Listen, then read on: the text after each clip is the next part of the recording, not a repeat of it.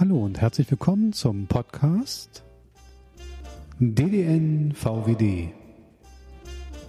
Dinge, die nicht vergessen werden dürfen.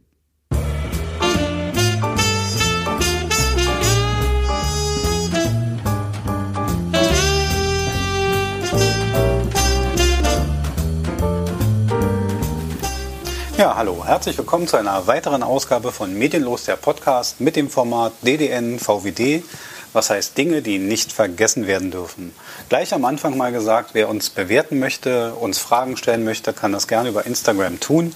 Das ist dann unter Medienlos, der Podcast, zu finden. Ja, mein Name ist Markus Goslinski.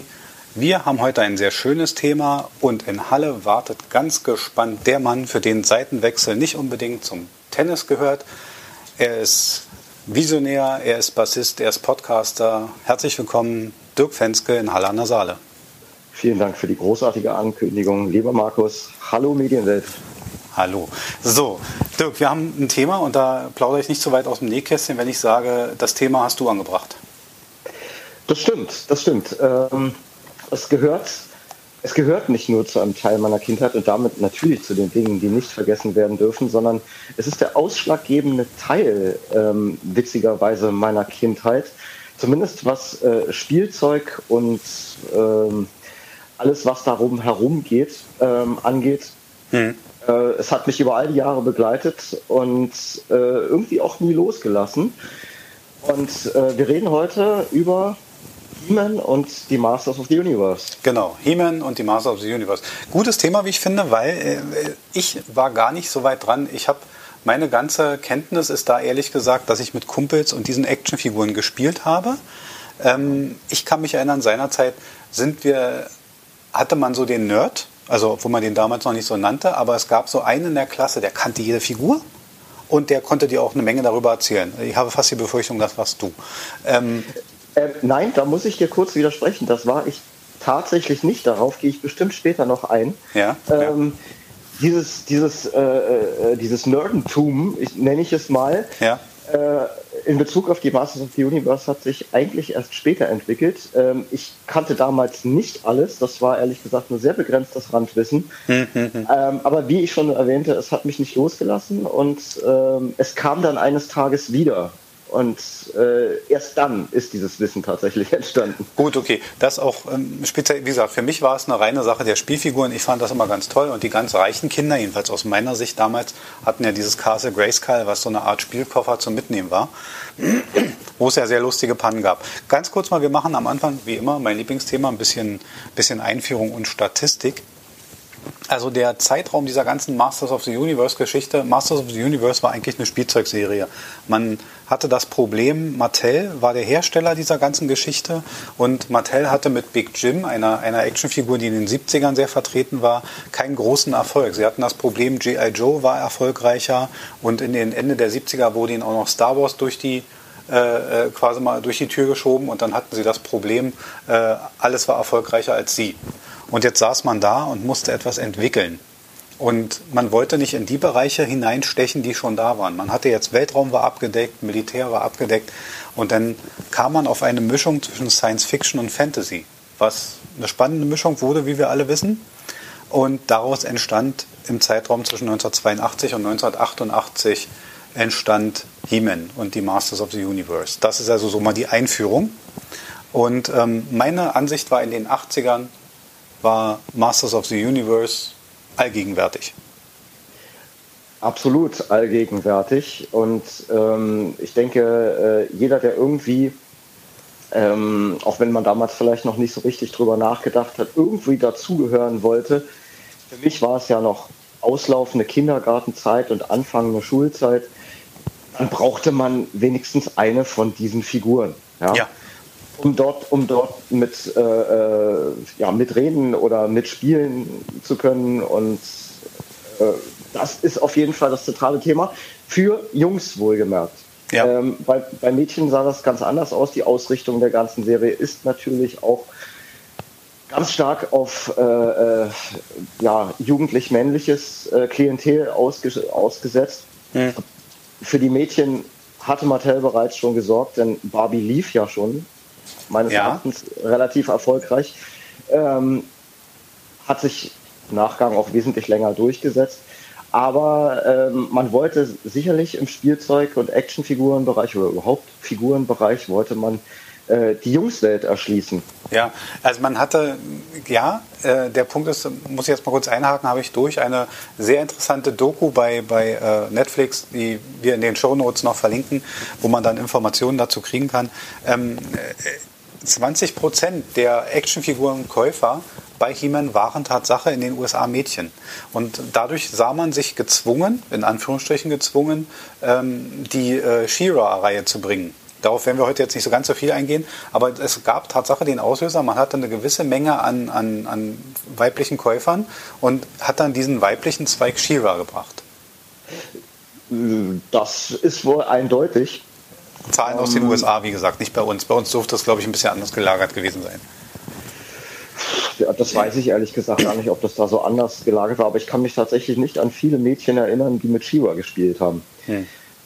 Ähm, da war Barbie ganz klar äh, nach wie vor der Erfolgsklassiker. Mhm. Interessant, interessant, es geht ja eher um die Entstehung. Was, was hat Mattel bewegt, das so und so zu gestalten? Ja. Interessant, interessant finde ich dabei eigentlich die Geschichte, dass ja ursprünglich was ganz anderes geplant war. Ähm, ursprünglich wollte man ja, oder hatte man im Kopf eigentlich Merchandise-Toys zu den äh, ja bereits gelaufenen Conan-Filmen mhm, genau. herzustellen.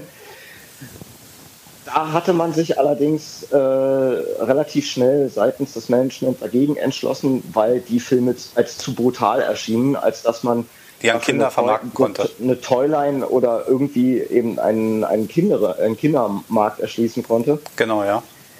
Und ähm, darauf entschied man, das finde ich eigentlich eine ganz interessante äh, Kehrtwendung, daraus entschied man dann eben diese, äh, diese Welt um He-Man und die Masters of the Universe ähm, äh, Welt zu erschaffen, die auf diesem fantastischen Planeten Eternia, in dem äh, Magie, Körperkraft und äh, ho ho hoher Grad an Technologie miteinander vereint wurden, zu schaffen.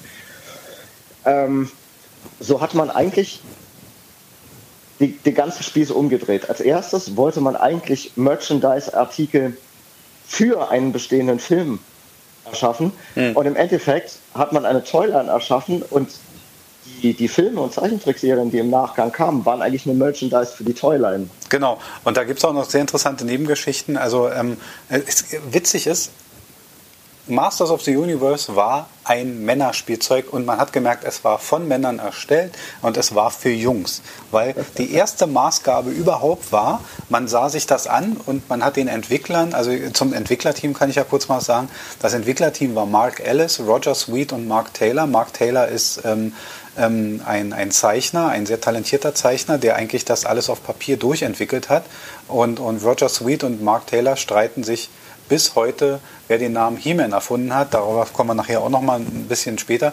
Ähm, und Paul Cleveland wurde nachher dazugeholt als vierte Person ins Marketing und dann nahm die ganze Sache richtig Fahrt auf. Also der Punkt ist, man warum ich sage ein Männerspielzeug ist, äh, die Maßgabe war sofort, die Jungs saßen da und sagten, unser Spielzeug muss größer werden als die anderen. Also die Konkurrenz, Star Wars und so weiter, unsere Figur wird größer. Und die Idee war, man nahm eine, eine ähm, Big Jim Figur und hat mit Knete und, und, und, Masse modelliert und dann modellierte man ein, eigentlich die erste Idee war, und das war das mit dem Conan, was du sagtest, die erste Idee, man wollte eine Figur nach Arnold Schwarzenegger Vorbild modellieren, ja. ähm, hat das dann getan und dann hat Roger Sweet, der großer Fan des Gewichthebens war, ähm, diese, diese, diese, diesen Entwurf gesehen und sagte, ist mir zu mickrig.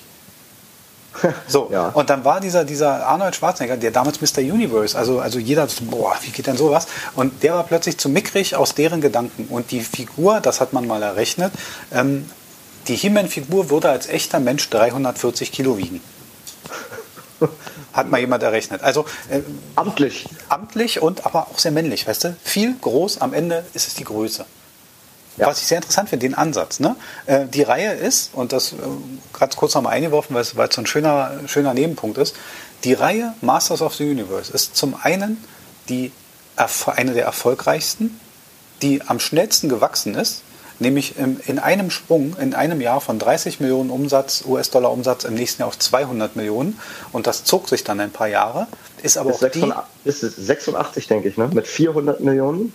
Ja, bis 86 und dann aber 87 und 88 runter bis auf 7 Millionen Jahresumsatz. Ein plötzlicher ja. Bruch.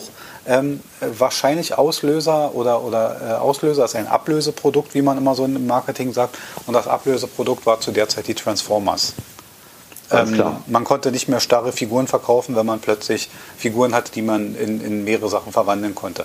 Aber nichtsdestotrotz, unglaublich erfolgreiches äh, Produkt und, ähm, und so Marketing gesteuert wie selten. Also die anderen Star Wars hatte einfach einen Film und das konnte, die, die Jungs haben das gespielt. Ich hatte Star Wars-Figuren, weil ich die Filme super fand.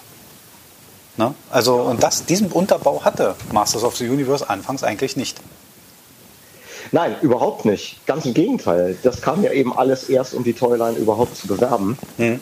Und ähm, das, deswegen sage ich, ich finde diesen Effekt so interessant.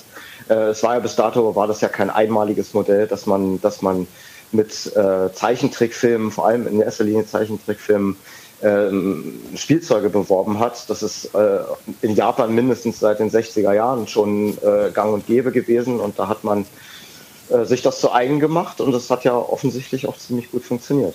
Ja, in Japan gab es sogar sehr viel Blechspielzeug über alles Mögliche. Und ich meine auch, äh, die hatten relativ früh so Godzilla und sowas, ne? Als ja. Spielzeug. Das ja. ist, also im Prinzip haben die Japaner die Actionfigur sehr schnell, auch wenn die das nicht so genannt haben, aber sehr schnell kultiviert. Ja, das kann man so sagen. Ähm, allerdings natürlich in einem etwas anderen Weg und ähm, die Schwerpunkte lagen dort ganz anders. Mhm. Ähm, als, als bei, den, bei den amerikanischen Toylines, würde ich ganz klar sagen. Also es ist wesentlich mehr Technik im Spiel gewesen und also nur den kurzen Ausflug zu den Transformers. Auch die, äh, also Spielzeuge dieser Art äh, existieren dort auch schon seit den spätesten oder mittleren oder späten 60er Jahren. Mhm. Ähm, aber äh, dort lag der, der Schwerpunkt doch weit mehr auf Technologie als auf ähm, heroischen Muskelmännern oder auf den Personen an sich. Ja, das ist aber sicher sehr landestypisch, dass der, dass, ähm, also sag mal so, von japanischen Gladiatoren hat man ob deren Körpergröße wenig gehört. Also ähm, das ist jetzt auch sicher kulturell bedingt, dass die Japaner mehr auf Technik sicher. legen.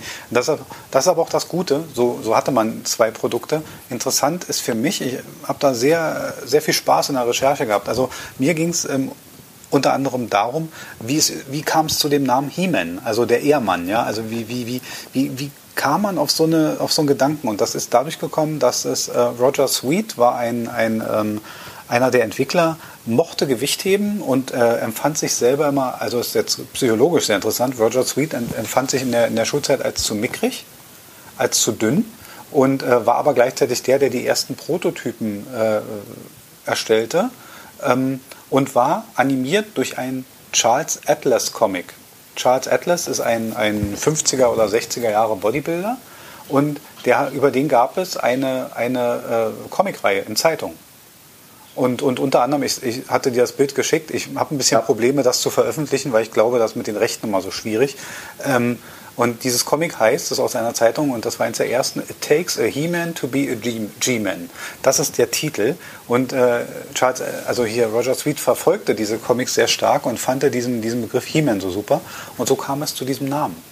Also, ja, ich, ich habe das gestern von dir gelernt. Ich wusste es nicht. Mhm. Ähm, denn ich bin tatsächlich, wie ich es dir auch schon gesagt hatte, ich bin davon ausgegangen, dass man tatsächlich ähm, mit diesem Namen verdeutlichen wollte, dass er, wie gesagt, der männlichste aller Männer ist. Ähm, und dachte, das wäre, das wäre in einem Brainstorming vielleicht zustande gekommen. Insofern sehr interessanter Fakt für mich. Ja. Auch als, als Fan, der, äh, der ja dann doch eine ganze Menge an Informationen darüber gesammelt hat, Fand ich witzig, fand ich sehr interessant. Ja, das, das ist auch dieses Ding, das äh, ist auch das äh, Schöne, wenn man mal so auf ein unbekanntes oder auf ein nicht ganz so bekanntes Thema trifft, dass man so eine Erkenntnis hat, einfach durch Recherche immer wieder schön. Ähm, interessant ist, dieses, dieses Marketing-Team ist eigentlich in der Betrachtung und ich kann jedem diese Netflix-Doku, der Fan ist, empfehlen, ähm, diese, dieses Marketing-Team und, und, und äh, besonders, besonders äh, Mark Ellis, äh, der einfach ein typischer großschnäuziger Marketingmensch ist, ähm, der zu Toy Barn waren die ersten, die dieses Spielzeug verkauften. Also man musste ja damals wirklich noch mit seinem Spielzeug in die Märkte gehen und sagen, verkauft ihr es für uns? Ja, nein, okay. Und Toy Barn waren die ersten und die sagten irgendwann, ja, äh, wir verkaufen das nicht so gut, die Kinder kaufen lieber Star Wars, weil die haben den Film. Und dann sagte Mark Ellis, ja, haben wir auch demnächst. Also wir arbeiten an zwei einstündigen Specials und dann, es, es entstand noch nicht eine Minute, es stand nicht mal eine Idee dafür. Ja. Und dann haben die mit Filmation, so war ja auch der, die Firma, der, die, die da die Serie gemacht hat, haben die mit Filmation sozusagen einfach sich hingesetzt und gesagt, okay, hört mal zu, Leute, für zwei einstündige Specials, wenn wir uns die Arbeit machen, könnt ihr eine Serie produzieren. Ja. Und so kam es zur Serie. Also manchmal auch mit Mut. Und das Witzige war, ach, was heute keiner mehr, und das ist ein, Fakt, ich nehme dir gerade so ein bisschen ganz schön viel Zeit, merke ich gerade. Ähm, ja, alles gut. Der Punkt ist, was interessant ist, die sagten in dieser, er wurde gefragt, wie man dann das wirtschaftlich geregelt hat. Und da winkte er so ein bisschen ab und sagte, also zu diesem Zeitpunkt waren wir froh, wenn wir unsere Kosten rausbekamen. Und da habe ich so bei mir gedacht, ob heute noch jemand so eine Antwort geben würde, ob heute jemand in so ein Risiko sich werfen würde, um zu sagen, ich hole einfach meine Kosten. Also ich kann mir jetzt gar nicht vorstellen, dass eine Firma heute so handelt. Nein, heutzutage ist das, glaube ich, auch nicht mehr denkbar. Aber damals entstand diese ganze, diese ganze, ähm, ich nenne das jetzt mal Szene um, um Toylines, das entstand ja gerade erst.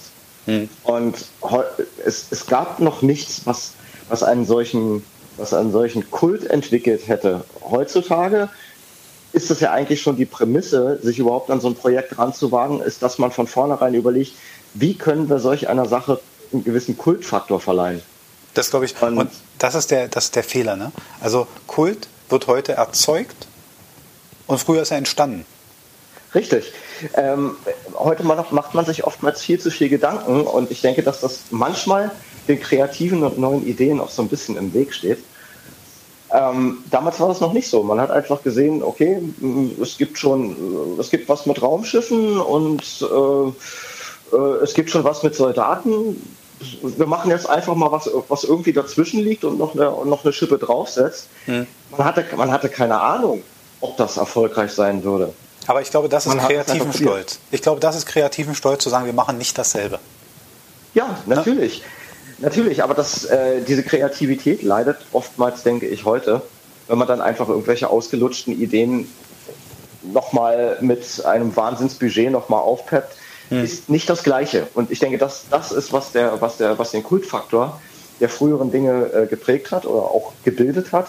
Ja. Das kann man eben nicht vorher berechnen. Hm. Dieses und auch die Arbeit, die man sich gemacht hat im Vorhinein, ja, also die, ähm, die Entwickler haben dann gesessen und äh, es kam zu einem, einem Zufall. Die haben, heute wäre das ein bisschen merkwürdig und ein bisschen awkward, wenn man sich das überlegen würde, die haben sich in, in, in Spielbereiche, wo Kinder waren, gesetzt, also ihre Zielgruppe beobachtet, so zwischen fünf und zehn Jahren, und haben die stundenlang beim Spielen beobachtet und haben zugehört, was die Kinder sagen. Und ja. dann hat man festgestellt, oder die Leute haben festgestellt, guck mal, derjenige sagt oder das Kind sagt, mein, meine Figur gewinnt gegen deine. Ja, wieso gewinnt deine Figur? Weil meine mehr Kraft hat. Meine hat die Kraft. So. Und dann hat man festgestellt, es geht also um Kraft, es geht um, um Macht, es geht darum. Und so entstand dieser, dieser Satz, ich habe die Macht. I have the ja. power. Und das war, das, weil, weil die Kinder immer sagten, ja, mein, meine Figur hat eine spezielle Kraft. Und da finde ich, ich finde faszinierend, wie, wie man da rankommt. Also man hat einfach Kinder beobachtet. Ja, ähm, und, dann, und dann auch sehr konsequent umgesetzt, dieses Kraftthema. Denn es ging ja, ähm, es, äh, es gab bereits viele, viele Gestalten und Charaktere, die Sonderfähigkeiten hatten. Hm. Und auch wenn man sich, wenn man sich zum Beispiel das Paradebeispiel äh, im Comic-Bereich Superman anguckt. Hm. Ähm, klar, der ist auch irrsinnig stark und so weiter, aber der kann noch fliegen und der kann Laserstrahlen schießen. Und bei He-Man hat man das Ganze einfach gebündelt. Mhm. Bei He-Man hat man die Kraft so überzogen, dass er einfach nur mit dieser Kraft im Prinzip imstande ist, alles zu machen. Mhm. Ähm, mhm. Auch ganz witzig, es gab ja dann, es gab ja dann so kurze Crossovers mit, äh, mit den DC-Comics, in denen He-Man und Superman tatsächlich aufeinander getroffen sind. Sehr spannende Geschichte, aber so richtig ausgereizt wurde es dann doch nie.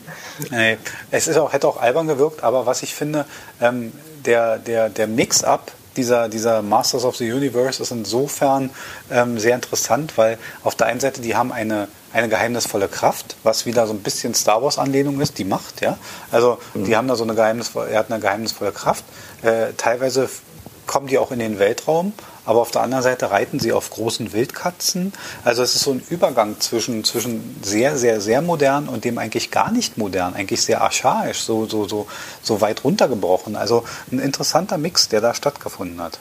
Nun muss man aber auch sagen, dass dieser Mix äh, nicht von vornherein so in der Form existiert hat. Denn es gibt ja, es gibt ja tatsächlich in der Story-Schaffung gibt es ja ganz, ganz viele Ansätze und ähm, auch in, in der Weiterentwicklung. Es gab so viele Reboots und alles ging wieder von vorne los oder wurde nochmal genauer erklärt, was früher gar nicht so der Fall war. Die ursprüngliche Geschichte hm. ähm, ist, glaube ich, wenn ich mich recht erinnere, in einem Mini-Comic, äh, den, den, den Actionfiguren damals der Klassik-Serie lag ja zumeist so ein Mini-Comic bei. Genau. Und da ist auch die ursprüngliche Geschichte, die eigentlich mal geplant war, ist dort niedergeschrieben, nämlich dass eigentlich He-Man ein an ein, ein, ein äh, ähm, Mitglied eines Stammes von Barbaren ist, äh, der auf einer gewissen Welt lebt und aus unerfindlichem Drang verspürt, loszuziehen und irgendetwas zu suchen hm, hm. und dann im Endeffekt ähm, äh, einem, äh, ja, äh, der Zauberin, die damals, glaube ich, noch ein Zauberer von Grayskull war, mhm, mhm, ähm, aus der Not gegen irgendein Monster zu helfen, dann diese Kraft verliehen kriegt. Witzigerweise war es später das Schwert, was ihm die Kraft verliehen hat. Im Original war es der Brustpanzer, mhm. also, den man ja eigentlich nicht als Brustpanzer bezeichnen kann, sondern eigentlich nur als, äh, tja, zwei gekreuzte Gürtel. Ja, ja. ja, ja. ähm, dennoch hat das Ding also Wahnsinns äh, Macht besessen und dann äh, entwickelte sich das dadurch weiter, dass er ähm, auf die Spur eines, eines Schwertes kam, mit dem man ein Portal durch die Burg von Grayskull öffnen konnte und dort war dann sein Ziel, ähm, durch dieses Portal sein Volk, was in relativem Elend lebte, durch das Portal in die fantastische Welt Eternia zu führen. Das war der ursprüngliche Ansatz. Ähm, und später hat man das alles umgestaltet.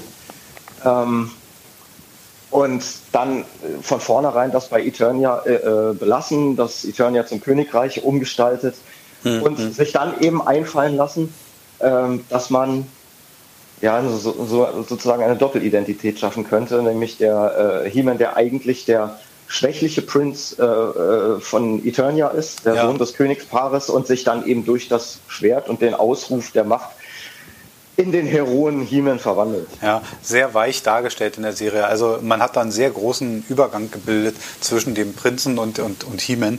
Also da war doch deutlich, also er war auch in rosa gekleidet und so, es war alles ein bisschen, ja, ein bisschen schwierig. Also das naja, fand ich nicht naja, ganz so schick. Markus, naja, man, mu man musste es ja, man musste das verdeutlichen, denke ich. Und da ist die rosa Kleidung, so klischeehaft das auch sein mag, äh, da ist die rosa Kleidung ganz klar ein Stilmittel für gewesen. Denn ja. wenn, wir, wenn wir uns die klassische, äh, ob wir uns die Toyline angucken oder ob wir uns die klassische Serie angucken, He-Man und Adam sehen ja absolut identisch aus. Ja, ja. ja? Also und da, da ist kein Clark Kent, der eine Brille absetzt und sich die Locke nach vorne genau, füllt. Genau. Nein, die, die, sehen absolut identisch aus. Und auch Adam ist ein äh, vom Muskeln starner Fleischberg. Ja, ja. Aber man musste natürlich, man muss die Zielgruppe beachten. Die Zielgruppe waren Kinder und man muss halt bei Kindern überzeichnen, um es deutlich zu machen. Richtig. Und das haben, und das haben die schon gut hingekommen. Was mich, äh, was ich glaube oder was eigentlich wirklich der, der wirkliche Erfolg ist, zu einem Guten gehört immer der richtige Böse. Und die Geschichte um Skeletor ist eine sehr interessante. Mark Taylor, den ich nicht angenehm finde in der Doku, sage ich ganz ehrlich, als, als Typus, aber ein brillanter Zeichner. Man zeigt da so ganz viel, er zeigt da so seine Entwürfe und, und wie er das am Anfang und nachher ausgearbeitet hat. Ein brillanter Zeichner, wirklich faszinierend. Und Mark Taylor war in seiner Kindheit in einer Geisterbahn und sah ein Skelett, was dort hervorsprang. Und diverse Jahre, ich glaube 20, 25, 30 Jahre später, ähm, ist bei einer Discovery Channel Doku herausgekommen, dass in dieser Geisterbahn, in der er als Kind dieses Skelett gesehen hat, dass es sich bei diesem Skelett, diese Geisterbahn war uralt, um einen echten Menschen handelte. Ja. Also äh, es war kein Plastikskelett, es war ein echter Mensch, der da baumelte. Und somit war die Idee für, für, weil er als Kind so geängstigt vor diesem Skelett war, war die Idee perfekt, den Bösen, das ist ein Skelett. So. Und ich glaube, das ist der wahre Erfolg dieser He-Man, als, als Bild ist das so, dieses, wie du sagst, dieser Muskelberg, aber auch sein Gegner ist das komplette Böse. Und wie ist, was ist böse? Ein Skelett. Ja. Also ein Skelettmensch ist wirklich böse. Ja, hier ist ganz klar gezeichnet, was man gemeint hat. Ähm, das, wir empfinden alle den, den, den, den Totenschädel oder Knochen oder Gerippe, empfindet man immer ähm, als etwas ja, äh, meistens sogar als etwas Böses. Man bringt es mit Geistern in Verbindung, weil es steht mit dem Tod im Zusammenhang. Und äh, wie könnte man, wie könnte man etwas Urböseres schaffen als das? Hm. Und äh, nebenbei gesagt, ich finde Skeletor, unabhängig von, von äh, meiner Affinität zu diesem gesamten Storyplot, Skeletor insgesamt in der gesamten Comicwelt einer der genialsten Bösewichte, die je geschaffen wurden. Ja, ja, bin ich bei dir. Bin ich bei dir. Ich habe diverse, also ich hätte nicht übel Lust und, und äh, ich war so begeistert von diesen zeichnerischen Entwürfen und ich habe gedacht, würde ich mir an die Wand hängen. Würde ich mir sofort an die Wand hängen. Ja. Also war einfach diese Skeletor-Figur ist für mich auch eine der besten. Jetzt muss ich mal dazu sagen, anscheinend, ob, obwohl er sonst nicht mehr menschliches Ich ist, ähm, auch bei Star Wars bin ich immer großer Fan der, der, äh, der bösen Seite. Ja, weil sie halt interessanter sind. Ja, ich finde auch. Also, also hier auch wieder, also jetzt muss man, kann man sich über diverse Figuren streiten da, die, da kommen wir gleich noch zu, aber, ähm, aber Skeletor ist eigentlich, glaube ich, der wirkliche Auslöser, der, der die Serie wirklich erfolgreich gemacht hat, weil dem, dem Guten auch was extrem geil Böses entgegenstand. Ja. ja. Ganz klare Sache, zumal ja der Grundtenor der ganzen Geschichte sowieso eigentlich äh, sehr einfach dargestellt ist. Das ist der Kampf von Gut gegen Böse. Mhm. Ja, es wurden, äh, auch ganz interessant, es wurden keine Nationalitäten ver äh, verwendet, was ja durchaus gerne zu diesem Zeitpunkt, als die Masters geschaffen wurden, ähm, von amerikanischen Spielzeugherstellern doch sehr oft aufgegriffen wurde. Mhm. Nämlich, äh, dass man ein gewisses äh, Identifikationsbild oder Vorbild genommen hat. Ja? Da mhm. hatte man zum Beispiel G.I. Joe da braucht man, glaube ich, gar nichts weiter zu erklären. Ja, das Gut, war, das ist auch der Zeit bedingt, ne? Ja, ja. ja aber äh, dennoch gibt es keinen, keinen wirklichen Realitätsbezug und es gibt auch keine Nationalitätsmerkmale, was man, was die, was die US-Amerikaner eben doch immer sehr gern gemacht haben. Das ja, gibt es ja. einfach nicht. Also was es ist, wirklich elementar Kampf gegen Gut, äh, das Guten gegen das Böse, Ende im Gelände. Genau, und man hat auch, äh, man, äh, in der Doku wird auch klar, da sagt auch ein, einer, der, der dort äh, mitmoderiert, sagt auch, ja, ähm, es war ein Spielzeug, was bei uns allen zu Hause, also der sagt, ist ein Schwarzer und sagt so, das Gute an Skeletor war, er hatte keine Hautfarbe. Also ja. äh, man hat klar gesehen, also da war so eine Lücke gegeben, die ja manchmal aus dem Nichts entsteht. Ich glaube nicht, dass da jemand drüber nachgedacht hat und, und, und das jetzt aus einem Marketing-Ding heraus so gestaltet hat. Das ist aus einem Zufall entstanden, aber es ist eben gut entstanden. Ne, also, ja, ähm, das ist sehr gut entstanden. Man hat in der Konzeption am Anfang ähm, mehrere Namen zur Verfügung gehabt. Und unter anderem war eine, ein Vorschlag, der durchaus weit oben stand, Lords of Power. Und dann ist aber, äh, Lord ist ja so ein Ding, The Lord ist ja, ist ja als Gott und so. Und ähm, da haben viel die Produktentwickler gesagt, das ist zu religiös. Können wir nicht machen und sind dann, und dann war der weitere Vorschlag Masters of the Universe, und dazu sagten dann Leute, keiner mochte diesen Vorschlag, weil zu lang, zu kompliziert. Mhm. Interessant, dass es trotzdem noch dazu kam. Ja, wie es dann eben so ist. Und da haben wir es wieder. Das kreative Schaffen füllt eben manchmal die Lücke im Denken der Leute, von der, von der Lücke, von der sie gar nicht wussten, dass sie vorher da war. Ich habe das Gefühl, vielleicht hatte man keine bessere Alternative mehr. Also ich glaube einfach, man, man, man hat da gestanden und hat gesagt, okay, ich habe jetzt nichts Besseres und so langsam muss das Ding mal launchen hier. Ähm, also schön ist aber, und die Fans werden ja älter, wenn wir als Fans dieser Serie gelten, dann muss man ja dazu sagen, dann wird die Sache, äh, die Kundenfläche ja plötzlich eine andere, weil ich glaube, dass das die Kinder, die heute sind, ich glaub, weiß nicht, ob man sie dafür überreden könnte. Das habe ich jetzt, möchte ich jetzt auch nicht vorausakeln. Worauf ich hinaus will, ist, äh, Masters of the Universe hat bis heute eine eigene Veranstaltung, die sogenannte PowerCon. Ja. Eine jährliche Veranstaltung, wo sich Fans treffen und wo es wie auch bei Comic-Cons und so weiter natürlich um, um, um Fachsimpeln, Spielzeug, Fanartikel, Comics, was auch immer geht, um die Figuren. Und ähm, sehr interessant ist, dass man durchaus geschafft hat, wieder eine Marke zu, zu etablieren, die für, für erwachsene Nostalgiker äh, ist. Der äh, ist jetzt unbezahlte Werbung, aber einfach um es klar zu machen, wer es mal googeln möchte, der Hersteller Mega Constructs hat zum Beispiel ein Castle Grayskull. Ähm, muss man allerdings, kann man auch bei Amazon erwerben, nochmal unbezahlte Werbung, ähm, muss man allerdings so 300 Euro für bereithalten. Ja. Aber schön detailliert. Also ich habe es mir mal so als, als äh, in der Recherche angesehen. Nicht, dass ich es mir hinstellen und kaufen würde, aber es ist geil detailliert. Es hat natürlich nicht mehr mit diesem früheren Plastikgerippen zu tun, aber es ist schon geil. Also man guckt nochmal drauf und denkt, coole Idee gewesen.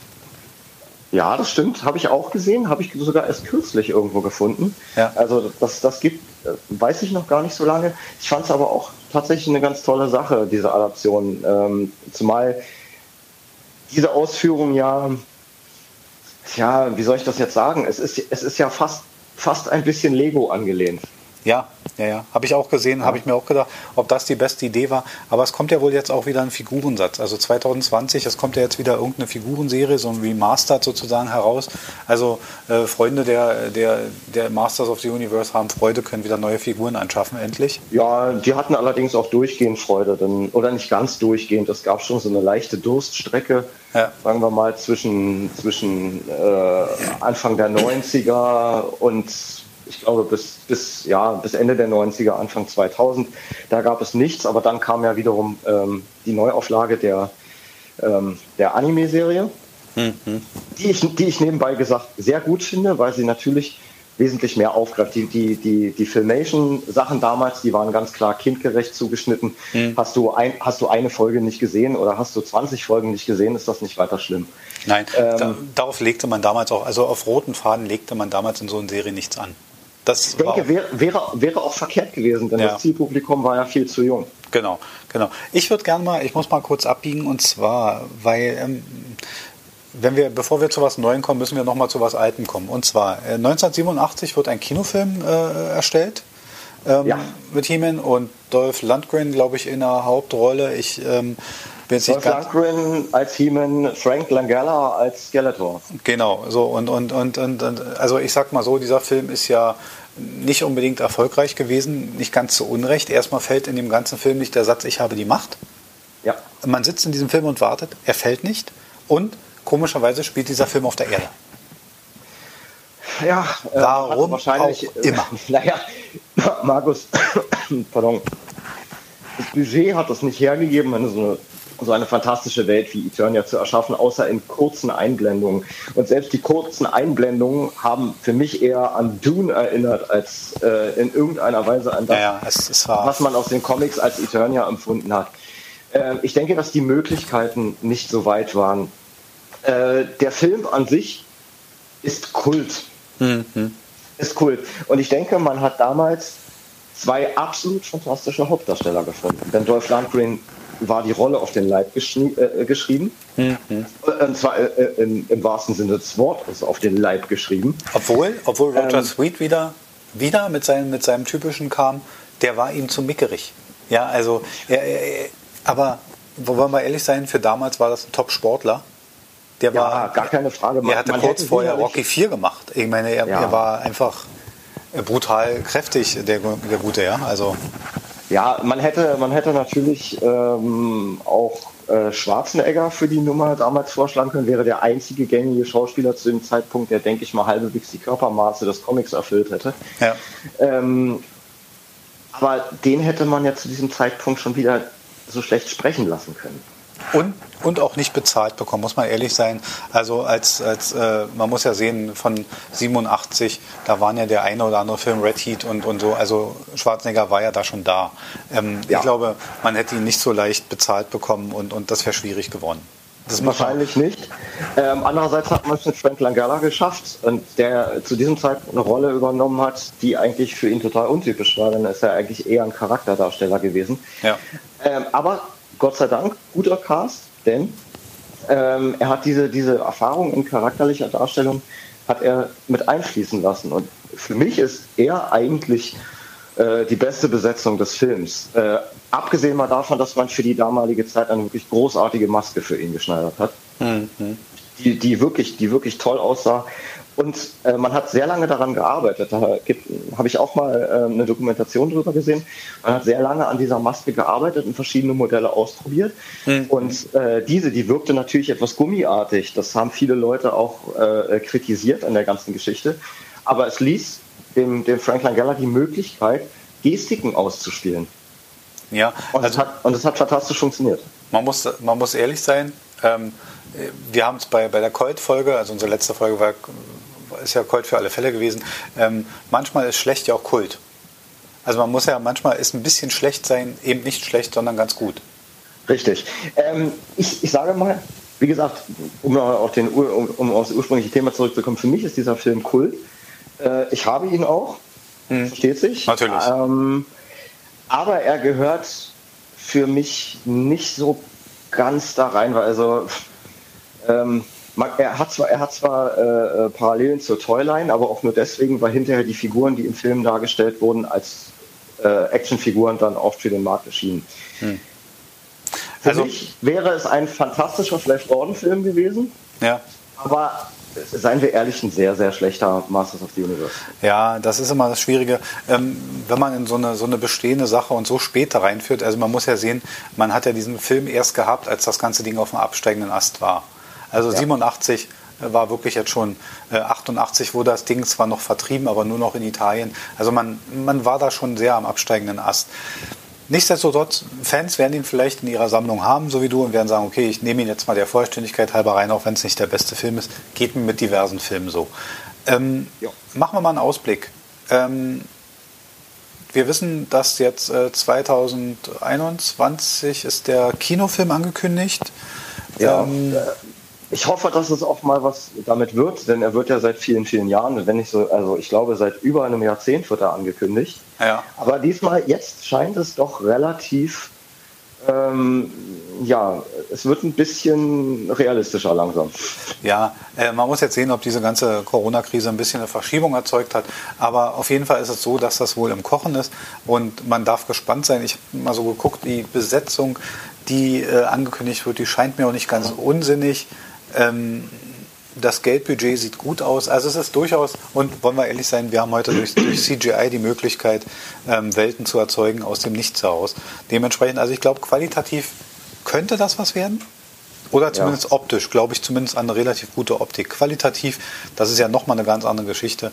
Ähm, ich würde mich auf jeden Fall freuen, wenn das ganze Ding ein bisschen, ein bisschen passt. Die zweite Sache, die im, im, im Kommen ist, ist äh, eine Serie, die über Netflix kommen soll. Ja, das wird wieder eine Anime-Serie. Ja. Hast du da irgendwelche ähm, tieferen Einblicke? Ja, es gibt keine wirklichen tieferen Einblicke. So viel Mühe man sich auch im Netz gibt, äh, dort zu recherchieren, es gibt nicht viel. Ähm, es wird das klassische Thema aufgreifen. Es wird, soweit ich weiß, kein kompletter Reboot. Ähm, äh, es gibt so Gerüchte darüber, dass es ein bisschen die Origins aufgreift, so was ist, äh, ja, wo kommt das alles her, wie hat sich das alles so entwickelt. Mhm. Äh, es gibt aber auch Mutmaßungen darüber, dass es äh, zu einem späteren Zeitpunkt spielt, nämlich nach ja, äh, eine, gewisse, eine gewisse Zeit nach der ursprünglichen Story und man dort zeigen will, wie es weitergeht. Ich weiß es wirklich nicht. Ich habe keine Ahnung, mhm. aber ich bin sehr gespannt. Es ist natürlich ein schöner Ausblick. Also wie gesagt, Fans werden wieder mal ein bisschen gefüttert, was ich gut finde. Ähm, die, die, also äh, es ist ja vielleicht überfällig, muss man mal ehrlich sein, ne? Ja. Also die, die, die hätten da schon lange eingreifen können, aber wie wir aus der, aus der letzten Folge wissen, manchmal sind so eine Unternehmen ja auch sehr langwierig. Also äh, man muss viele Sachen bedenken, aber ich finde, ähm, Masters of the Universe hat es halt verdient. Also in meinem Kopf haben die das ich denke verdient. Es, ich, ich denke es auch.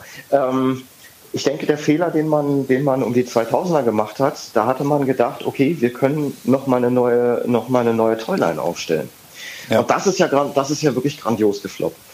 Ähm, es sind danach wesentlich, wesentlich erfolgreichere äh, Figurenserien noch rausgekommen, denn nachdem äh, diese, diese Masters äh, 2000 äh, Serie eigentlich bei den Kindern komplett gefloppt ist, hat man eben angefangen zu gucken, okay, ähm, wir beschränken uns mal auf das auf exakt das Publikum, was wir damals hatten. Die sind zwar heute erwachsen, mhm. ähm, aber der Vorteil ist, es gibt einen großen Kult um die Serie und es gibt einen großen Haufen Anhänger, die natürlich mittlerweile vor allem auch finanziell und wirtschaftlich ein bisschen anders situiert sind als, als damals zu diesem Zeitpunkt, zu dem sie ja noch Kinder waren. Damals musste man, da muss ich noch mal ganz kurz den Ausflug zurück machen, weil ich das auch sehr interessant fand. Denn der ursprüngliche Entwurf der, der, der He-Man-Figur für die Klassiker mhm. ähm, hatte 24 Zentimeter Höhe und Mattel hat sich im Rahmen äh, des Preises entschieden, diese Figur auf 14 Zentimeter zu verkleinern, damit man beim Verkaufspreis knapp unter 5 Dollar bleiben. Das ist so diese magische Verkaufsgrenze mal für Actionfiguren bei denen. Ne? 5 Dollar war immer diese, diese genau. untergedachte Untergrenze. Genau, ja. Ja, und die neuen sind, sind größer. Ähm, man hat äh, die Klassikserie aufgegriffen, die klassischen Figuren aufgegriffen mhm. und hat sie ähm, ja, natürlich äh, mit den heutigen technischen Möglichkeiten, die Materialien waren anders. Es gab keine Gummizüge mehr zwischen den Beinen, die natürlich immer gerissen sind.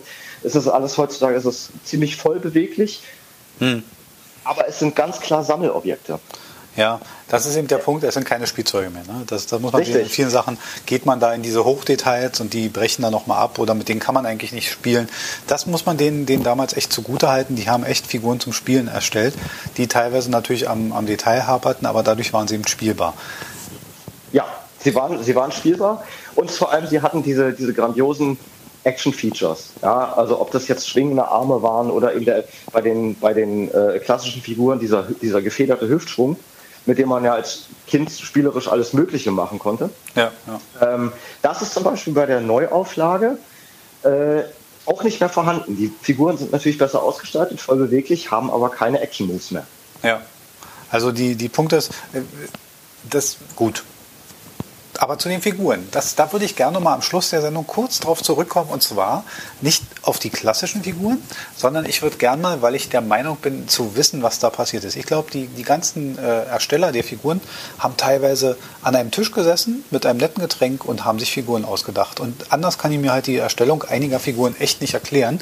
Ich gebe dir mal ein paar zur Auswahl. Also für mich, manchmal gibt es Figuren da, ähm, hm, Buzz Off. Die ja, Biene. so.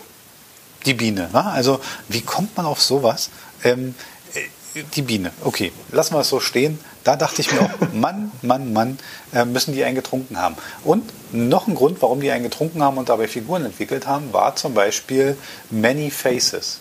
Also Many Man, Faces. Man-E Faces. Ja? Also ja. was ja, wenn man zusammenspricht, genau den Wortwitz entsteht, den man haben will, nämlich mehrere Gesichter. Was ja geil ist. Also die Idee dahinter ist ja richtig cool. Aber wenn man die Figur so sieht, okay, Mittel, aber der ist noch einer der besseren und nicht ganz peinlichen. Da gibt es dann noch den Mossman. Mossman, ja, toll.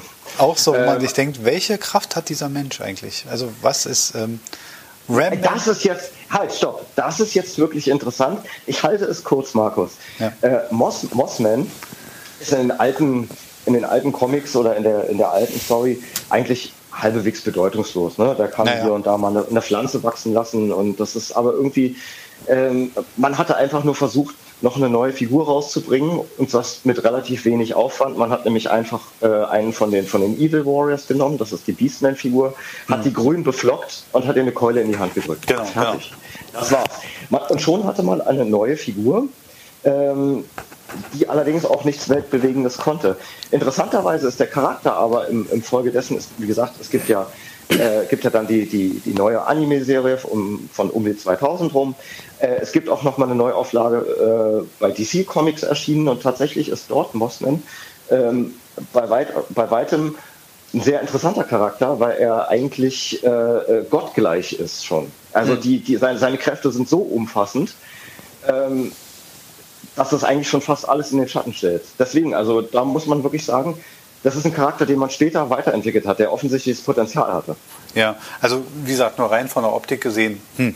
Dann gab es ja noch den lustigen Ram Man, den ich fast noch logisch finde in, im, im, im Universum. Ja. Also Ram Man finde ich glatt noch logisch, da, da bin ich noch bei. Ähm, Snoutspout. Ja, was sie sich dabei gedacht haben. Dieser komische Elefant, der Wasser wegspritzen konnte. Also ja, auch da. Auch den, auch in den Hörspielen hervorragend dargestellt, weil irgendwie bei denen immer einer mit Nasenklammer gesprochen hat. Ja klar, lange Nase, der muss natürlich nasal sprechen. Ja, genau, genau. Also das auch. Und zum Schluss zu meinem absoluten, äh, äh, zu meinem absoluten Minus-Ding, was, was. Und einer hatte den immer. Einer hatte immer Stinkor. Stinkor. Zu denen habe ich gehört. Ehrlich jetzt? Was Ehrlich ist, jetzt? Was ist, was, jetzt mal ehrlich, welche Superkraft ist Stinken? Also ich hatte auch Ähm. diverse Leute in der Klasse, die hätten diesen, diesen auch ohne Figur vertreten können. Ja, ganz klar. Wobei man, wobei man sagen muss, dass die Figur ja tatsächlich äh, auch keine großartig besondere Fähigkeit hatte, außer dass sie eben, ich weiß gar nicht, wie sie es gemacht haben, aber diese Figur hat einen gewissen Geruch verströmt. Aber gestunken hat es nicht. Nee, also diese Ähm, ich Figur. glaube, es ist. Es muss irgendwas auf Moschusbasis sein. Ich kann es nicht genau sagen. Tatsächlich. Und dazu muss ich jetzt einfach mal sehen, ich hatte als Kind relativ wenige dieser Figuren, weil meine Eltern das als nicht sonderlich wertvoll erachtet haben. Also ich hatte so vier oder fünf, lass es sechs sein mit, mit im Laufe der Jahre, aber das, das war nicht wirklich viel. Ähm, habe dann aber dieses Thema, wie ich eingangs schon erwähnt hatte, nochmal wiederentdeckt und habe mir dann frage mich mal so, auch so Anfang der 2000er Zeit, habe ich angefangen zu sammeln. Ja. Und ich hatte die Sammlung vollständig. Und ich meine vollständig. Das heißt, Fahrzeuge, Bogen, Figuren. Ich habe sie bei eBay größtenteils geschossen. Ich habe solche äh, Dachbodenfunde Ja. ähm, aufgekauft und habe dann nach und nach die ganzen Einzelteile, weil Zubehör, komplette Figuren sind auch damals schon recht teuer gewesen, ähm, und habe diese Figuren restauriert. Die Funktionen waren alle nicht mehr, äh, nicht mehr erhalten. Ich habe die Dinger wirklich aufgemacht, ich habe das Ding, habe die repariert und hatte am Ende eine komplette Sammlung. Hm. Also, was mich jetzt trotzdem nochmal zu der Frage bringt, Stinkor. ha- hattest du Stinkor früher oder hattest du ihn erst jetzt bei der Sammlungs beim Sammlungsaufbau? So, sowohl als auch. Okay. Ähm, ich, hatte, ich hatte Stinkor damals, nicht weil ich ihn unbedingt wollte, ich hatte ihn auch nicht im Laden, sondern ich habe ihn ähm, von einem Freund abgetauscht. Ah, die, die Ja. berühmten Tauschgeschäfte. Ja, okay. Die, die, ja, ja, die guten Tauschgeschäfte mit Einwilligung der Eltern. Versteht Ja, selbstverständlich. Schwedende Umwirkung aufgehoben, also keine juristischen Probleme, alles super. Ich fand diese Figur aber damals irgendwie interessant. Und ich muss dazu sagen, ich mochte diesen Geruch dieser Figur. Ich mochte den. ich kann dir das nicht beschreiben, ich weiß nicht, warum es ist, aber ja, liebe Welt, ich mochte den Geruch der Stinkor-Figur. Ähm, und ich habe sie ja dann, ich habe sie ja dann, wie gesagt, Anfang der 2000er hatte ich sie auch äh, äh, wieder da. Und die roch immer noch. Du? Also, man möchte ja nicht wissen, was da verwendet wurde. Ähm, aber auf jeden Fall haben wir jetzt einen Untertitel zur Folge. Ich mochte Stinkor. Und ähm, ja, also es, es mit, diesem, mit dieser Erkenntnis, es ist mir ein, ein Fest, diese Sendung eigentlich mit dieser Erkenntnis zu beenden. Ja, fast schade, aber es, gäbe, es gäbe noch so wahnsinnig viel zu sagen. Ähm, aber wer weiß, äh, wenn ihr in euren Bewertungen diese Folge als interessant erachtet habt, vielleicht kommt ja der eine oder andere Vor Vorschlag noch auf ein spezielles Thema. Ich denke, jeder einzelne Bereich ließe sich locker auf eine Dreiviertelstunde bis Stunde ausweiten. Locker. Also wenn es Fans gibt, die da nochmal ausarbeiten wollen, wir gehen gerne drauf ein und arbeiten nochmal eine Folge aus. Heute sollte es ein Überblick werden. Ähm, Netflix bringt eine neue Serie an alle Fans. Ich meine, da kann noch viel kommen. Äh, wir wollten der Sache ein bisschen vorauseilen. Ja, es war eine sehr schöne Folge. Mir hat es gefallen. Ich hoffe, dir auch ein bisschen, Dirk. Ähm, wir konnten Mir hat unser, es sehr gut gefallen. ja, mir auch. Wir konnten unser Wissen mal ein bisschen äh, so kreisen lassen. Ja, und wir würden uns wie immer freuen, wenn es eine gute Bewertung gibt, äh, wenn Leute Fragen an uns stellen, von mir aus auch Kritik, alles ist erlaubt, wenn man uns abonniert. Also tobt euch da freiwillig aus. Äh, sehr gut sind äh, Bewertungen bei iTunes, die kommen immer sehr gut. Ja, damit schließen wir die heutige Sendung. Mir hat Spaß gemacht. Hier war Markus Kosinski, mit mir am Mikrofon war Dirk Fenske. Ja, Vielen Dank fürs Zuhören. Vielen Dank fürs Zuhören. Bis zum nächsten Mal. Tschüss. Bis zum nächsten Mal. Tschüss.